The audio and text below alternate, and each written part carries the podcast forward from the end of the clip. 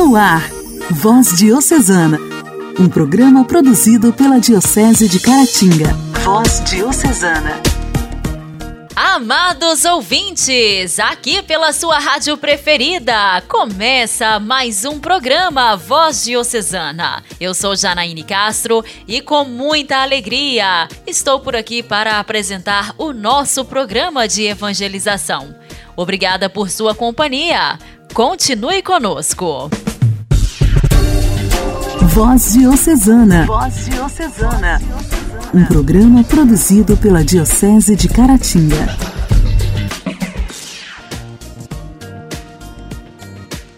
Nesta segunda-feira, 9 de agosto, celebramos o dia de Santa Teresa Benedita da Cruz. A santa de hoje também é conhecida pelo nome de Santa Edith Stein. Beatificada em 1 de maio de 1987, acabou sendo canonizada 11 anos depois, em 11 de outubro de 1998, pelo Papa João Paulo II. Última de 11 irmãos, nasceu em Breslau, Alemanha, em 12 de outubro de 1891, no dia em que a família festejava o Dia da Expiação, a grande festa judaica. Por esta razão, a mãe teve sempre uma predileção por esta filha. O pai, comerciante de madeiras, morreu quando Edith ainda não tinha completado os dois anos. A mãe, mulher muito religiosa, solícita e voluntariosa, teve que assumir todo o cuidado da família. Edith dedicava-se a uma vida de estudos na Universidade de Breslau, tendo como meta a filosofia. Os anos de estudos passam até que no ano de 1921, Edith visita um casal convertido ao Evangelho. Na biblioteca deste casal, ela encontra a autobiografia de Santa Teresa de Ávila. Edith então lê o livro durante toda a noite. Em janeiro de 1922, Sten é batizada e no dia 2 de fevereiro deste mesmo ano é crismada pelo bispo de Espira. Em 1932, foi atribuída a ela uma cátedra numa instituição católica, onde desenvolve a sua própria antropologia, encontrando a maneira de unir ciência e fé. Em 1933, a noite fecha-se sobre a Alemanha. Edith Stein tem que deixar a docência e ela própria declarou nesta altura, aspas, tinha me tornado uma estrangeira no mundo. Fecha aspas. E no dia 14 de outubro deste mesmo ano, entra para o Mosteiro das Carmelitas de Colônia, passando a chamar-se Teresa Benedita da Cruz. Após cinco anos, faz sua profissão perpétua.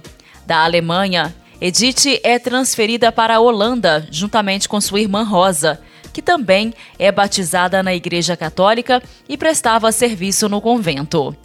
Neste período do regime nazista, os bispos católicos dos Países Baixos fazem um comunicado contra as deportações dos judeus. Em represália a este comunicado, o Gestapo invade o convento na Holanda e prendem Edith e sua irmã. Ambas são levadas para o campo de concentração, no dia 9 de agosto, a irmã Teresa Benedita da Cruz, juntamente com sua irmã Rosa, morre nas câmaras de gás e depois tem o seu corpo queimado. Assim, através do martírio, Santa Teresa Benedita da Cruz recebe a coroa da glória eterna no céu. Santa Teresa Benedita da Cruz, rogai por nós. A alegria do Evangelho. O Evangelho. Evangelho. Oração, leitura e reflexão. Alegria do Evangelho. O Evangelho desta segunda-feira será proclamado e refletido por Dom Alberto Taveira Correia, arcebispo metropolitano de Belém.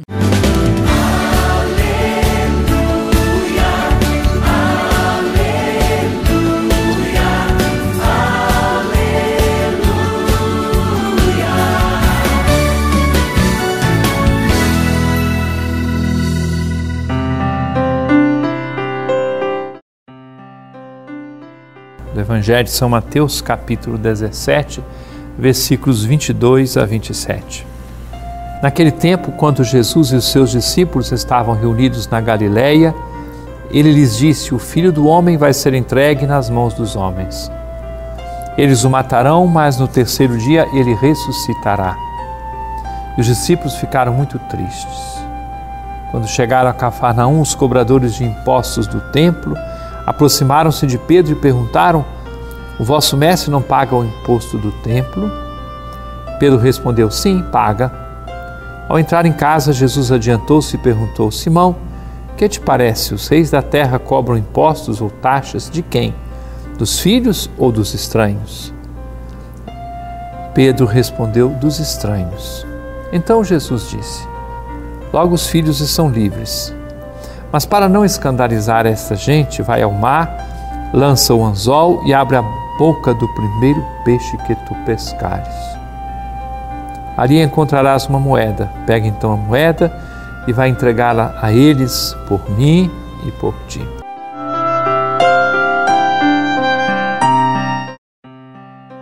Pedro, Pedro, quantas vezes nos últimos dias esta figura admirável veio ao nosso encontro com as suas perguntas, suas dificuldades, dúvidas, crises, problemas e inseguranças. E hoje é o Pedro que coloca Jesus diante de uma situação delicada e é bom que nós escutemos essa palavra do Evangelho quando estamos no início de, de uma semana, quando as obrigações todas que nos cercam como cidadãos e cidadãs, pagar os impostos, ir ao encontro das leis, praticá-las, conviver na sociedade. Então, precisamos fazer isso, sem dúvida alguma.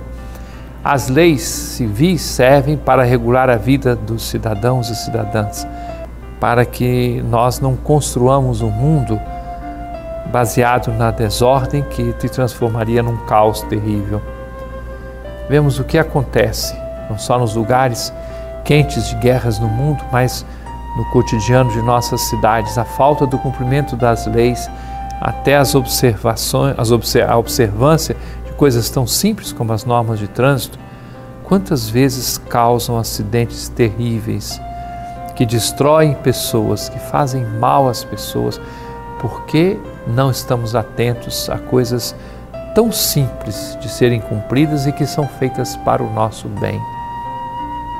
Jesus hoje nos oferece uma lição. Ele vai pagar aquele imposto. Já pensaram isso?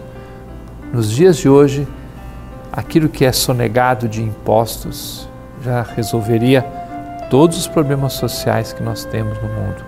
Ou aquilo que é mal versado ou depois mal usado por parte de quem deve receber estes tributos, porque nas duas pontas existem erros cometidos e que nós não sujemos as nossas mãos com tais atitudes, ou de não cumprir os deveres como cidadão, ou então, se nós não formos capazes de administrar a parte desses recursos que, por funções ou cargos, temos a responsabilidade de tomar conta.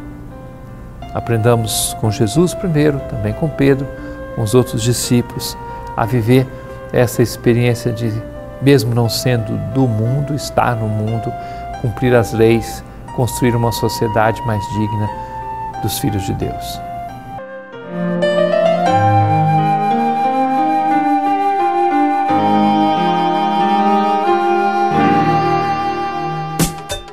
Diálogo Cristão.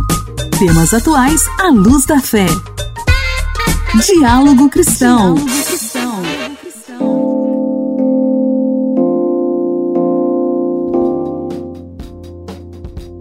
Ontem, dia 8 de agosto, foi comemorado o Dia dos Pais. Nesta data, os filhos homenageiam e agradecem aos pais toda a companhia, suporte e carinho recebido ao longo de suas vidas. O tema do quadro Diálogo Cristão de hoje é paternidade. Foi-se o tempo em que os pais ficavam numa sala separada na maternidade, esperando o nascimento do filho ou da filha ser confirmado pelo médico. Desde 2005, está previsto em lei o direito do pai de acompanhar o nascimento do próprio bebê. Especialistas, inclusive, recomendam. Hoje vamos falar sobre esse direito dos pais. Desde 2005, está previsto em lei o direito do pai de acompanhar o nascimento do próprio bebê. Os especialistas, inclusive, recomendam que os pais estejam presentes, seja parto normal ou cesárea. A obstetra Bruna Heinen argumenta que a participação do pai no parto aumenta a confiança da mulher no processo e estreita os laços com o filho.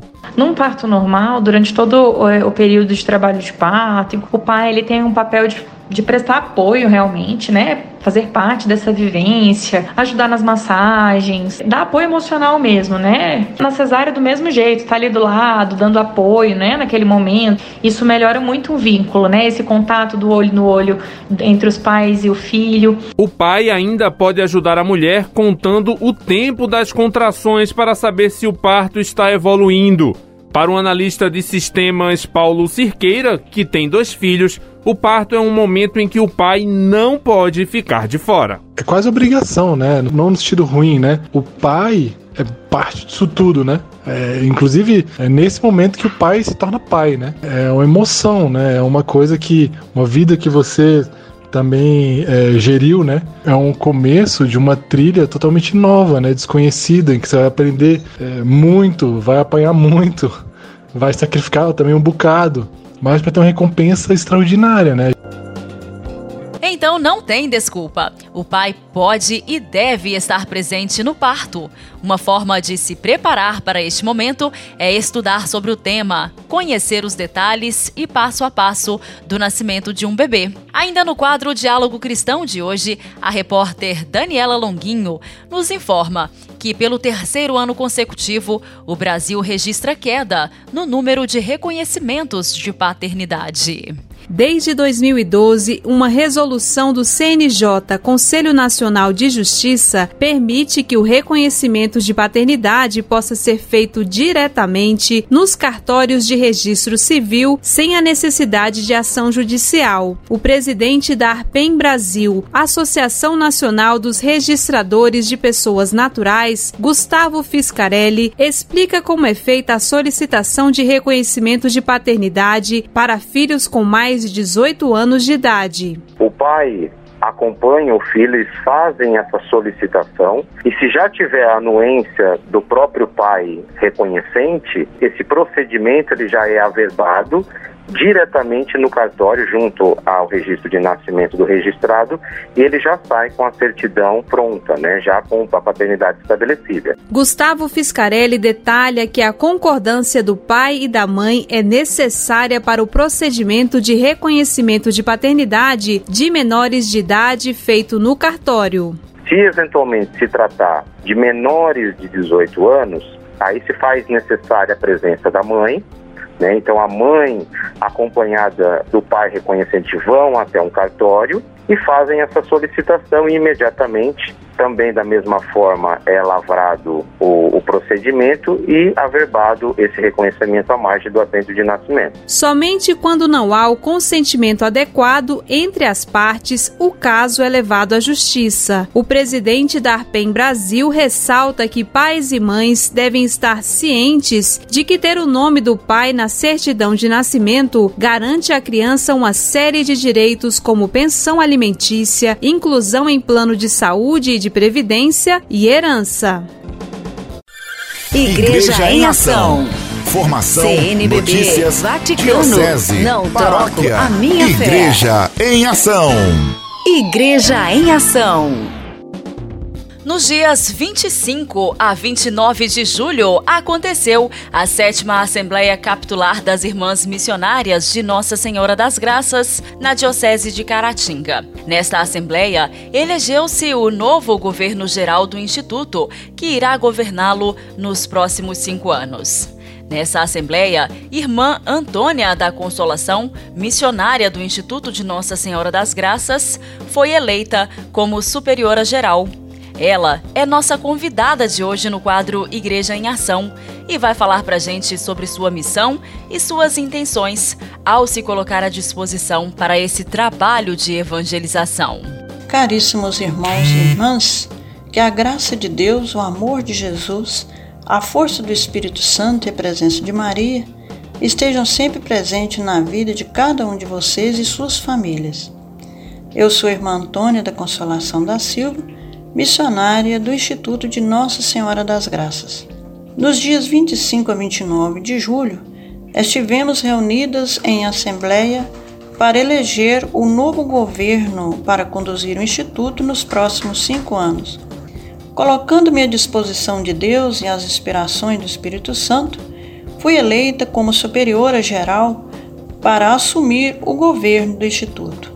Com olhar atento às necessidades do Instituto e da Igreja, abraçando o carisma de nosso fundador, Padre Bruno Conrado List, que é evangelizar e catequizar. Tenho como prioridade a missão onde se fizer necessário, atendendo aos apelos de uma igreja em saída, procurando ir ao encontro das ovelhas cansadas e abatidas, esperando serem conduzidas ao rebanho. À frente do Instituto, fundado sobre a solidez da Santíssima Eucaristia, o olhar e o coração materno da Virgem das Graças, procurarei dar novo impulso, intensificando o ardor missionário, conduzindo com muito carinho e zelo a cada uma das irmãs, fortalecendo assim o testemunho como um grito profético e um sinal de esperança em todas as comunidades, nas diversas pastorais, numa visão preferencial e acolhedora aos pobres, em comunhão com toda a Igreja.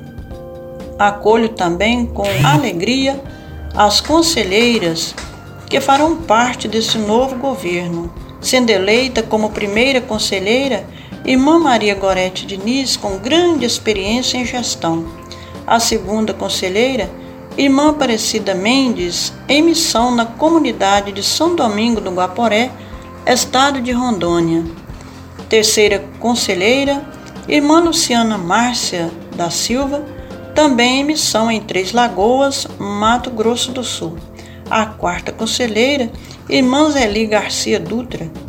São estas as que darão suporte à nova gestão, bem como a parceria e colaboração de todas as irmãs, todos os membros do Instituto, para que possamos cumprir as ações e metas propostas para estes cinco anos, administrando nas seguintes dimensões: espiritual, humana, missionária e financeira.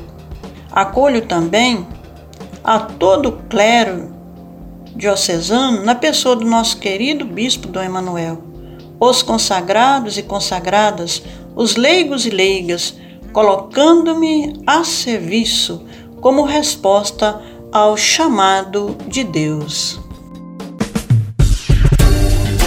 Voz Diocesana. Voz Diocesana. Um programa produzido pela Diocese de Caratinga.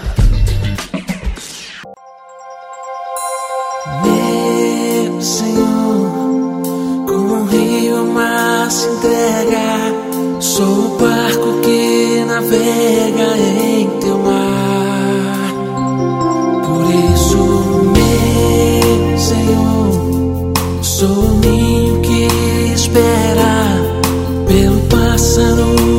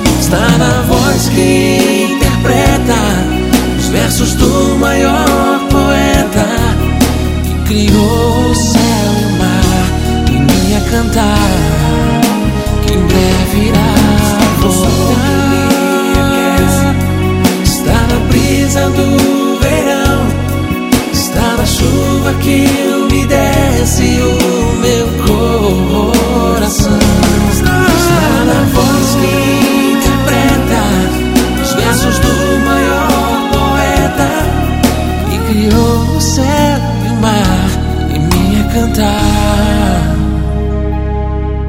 Que em breve irá voltar.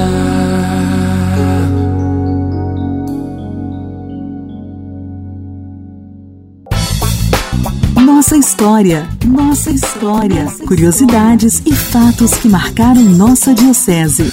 Nossa história. No quadro Nossa História desta semana, Dona Dora Bonfim está de volta e continua nos contando sobre a vida de Monsenhor Rocha. Hoje ela nos conta sobre o apoio de Dom Carloto ao Jubileu de Bom Jesus do Galho, grande evento iniciado por Monsenhor Rocha, que se tornou conhecido em todo o estado de Minas Gerais.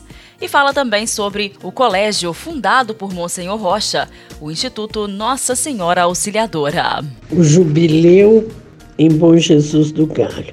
Ao chegar em Caratinga, Dom Carloto ficou sabendo do jubileu que se realizava em Bom Jesus do Galho por iniciativa de Monsenhor Rocha e o apoiou. Graças à disposição do jovem sacerdote, em 1919 procurou conhecer a diocese e, como vigário, em 1920 conheceu todos os municípios que compõem a diocese: Caratinga, Aimorés, Carangola, Manhuaçu, Mutum e José Pedro, hoje Ipanema. Pregou missão em Bom Jesus do Galho, propagou o jubileu, tendo voltado lá por muitas vezes. Dom Carloto foi a cavalo a Bom Jesus do Galho e assistir o jubileu. Através de Monsenhor Rocha, o jubileu tornou-se conhecido em todo o estado de Minas Gerais. Ajudou na construção da igreja e a cidade progrediu muito com a chegada da estrada de ferro Leopoldina. O jornal Missionário, de 5 de setembro de 1920, tornou-se o órgão oficial do bispado, relata sobre o jubileu. Caratinga necessitava urgentemente de uma escola dirigida por freiras, para que as jovens pudessem fazer o curso de magistério. Mediante esta necessidade, Monsenhor foi ao Rio de Janeiro e, através do padre Nino Minelli, conseguiu a congregação Servas de Maria trazer algumas freiras para a cidade. As freiras fizeram uma viagem conturbada pela falta de transporte adequado e por aqui ficaram pouco tempo. O colégio, que foi fundado no Barro Branco, hoje Praça Calógeras, ao lado da Igreja São Sebastião, e mais tarde foi o Ginásio Nossa Senhora das Graças, sendo padre Juquinha Padre Dr. José Rocha de Castro, sobrinho de Monsenhor Rocha, um dos fundadores e diretores da escola. Padre Juquinha foi o autor do hino a Caratinga, em parceria com a irmã Joana Dark, autora da música. Monsenhor Rocha providencia outro colégio, o qual foi o fundador, chamado Instituto Nossa Senhora Auxiliadora, tendo como diretora a provecta professora Dona Isabel Vieira, que mais tarde foi vereadora e mantinha internato e externato feminino e masculino. O colégio foi muito importante para a cidade. Um de seus alunos brilhantes foi o Monsenhor Raul Mota de Oliveira.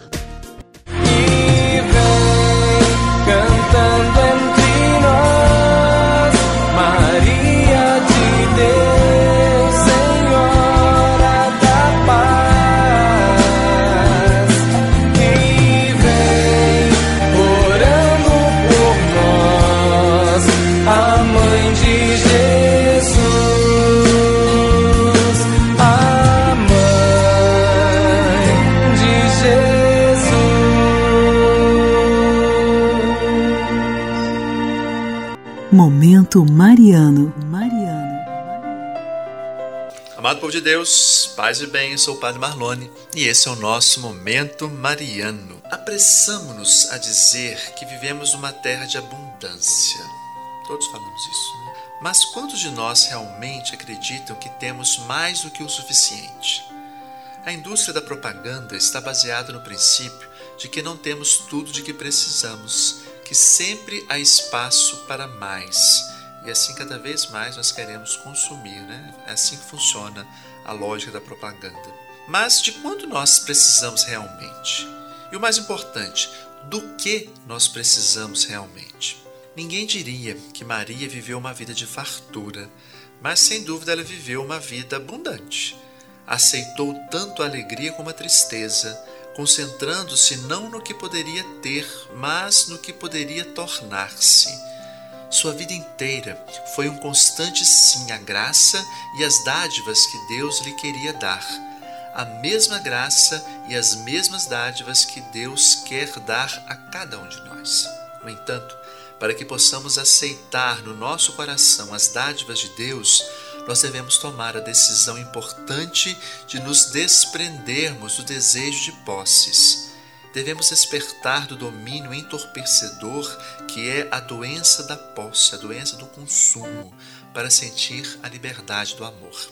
Assim que o fizermos, descobriremos que não sentimos mais a necessidade de dar valor a uma TV de tela grande, que é a última moda, ou a um carro novo extravagante. Em vez disso, descobriremos a totalidade que fomos criados para viver em relações profundas e autênticas com outras pessoas. Afinal de contas, meu irmão e minha irmã, só criando relações autênticas, baseadas no amor, é que poderemos descobrir o que verdadeiramente significa viver uma vida de abundância. E aí, você busca a realização numa abundância de posses ou numa abundância de amor? A que bens materiais você pode renunciar hoje a fim de criar condições para o seu desenvolvimento espiritual? Então vamos fazer um propósito, né? Hoje nos desprendemos das posses que estão nos impedindo de viver a vida em sua plenitude. E nós ficamos por aqui. Muito bom ter a sua companhia. Um forte abraço. Até o nosso próximo programa. Que Deus te abençoe.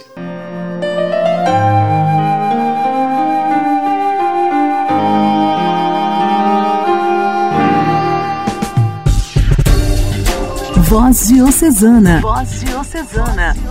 Um programa produzido pela Diocese de Caratinga. Meus amigos, nesta segunda-feira, o programa Voz Diocesana está terminando. Mas amanhã, com a permissão e com as graças de Deus, estaremos de volta. Espero te encontrar em sintonia novamente. Que você tenha uma ótima semana. Que cada lágrima se converta em sorriso, que cada aprovação se converta em bênção e que cada pedido se transforme em um sonho realizado. Você ouviu Voz Diocesana, um programa da Diocese de Caratinga. Voz Diocesana.